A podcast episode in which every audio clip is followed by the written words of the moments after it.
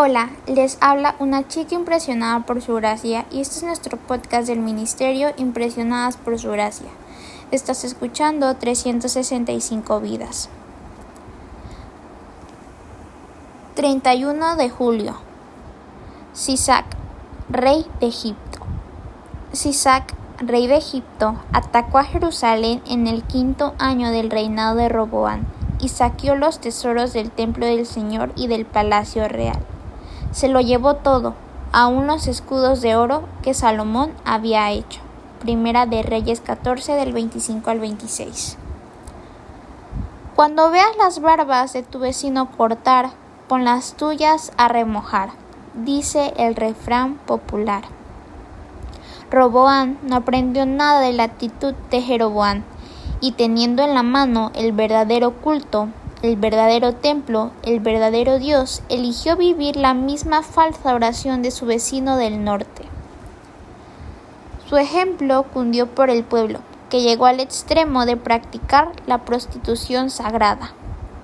En esas circunstancias aparece Sisac, rey de Egipto, el instrumento que Dios utiliza para castigar al pueblo desobediente. En unos pocos días, Roboam perdió todos los tesoros del pueblo que su padre Salomón había demorado años en construir. La Biblia utiliza como ejemplo de esa pérdida los escudos de oro que el antiguo rey había hecho.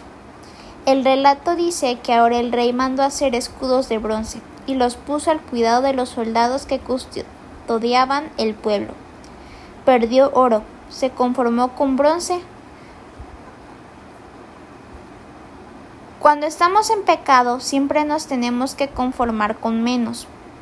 Por más que, mirando rápido y sin demasiado cuidado, un poco de bronce puede brillar como oro. La comparación no resiste el más mínimo examen. No quieras vivir tu vida espiritual como bronce como si fuera oro, porque además de mentir, nunca conseguirás engañar a Dios. ¿Te acuerdas del comentario del apóstol Pablo en Gálatas 6:7? Exactamente eso. Dios no puede ser burlado.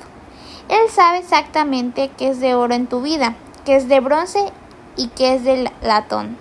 Él te conoce profunda, total y absolutamente. Sisac no era un rey que tuviera tanto más poder que sus antecesores en el trono.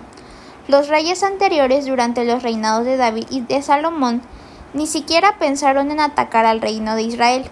Es verdad que el último se había casado con la hija del faraón, lo que podría transformar a Sisac en un tío político de Roboán.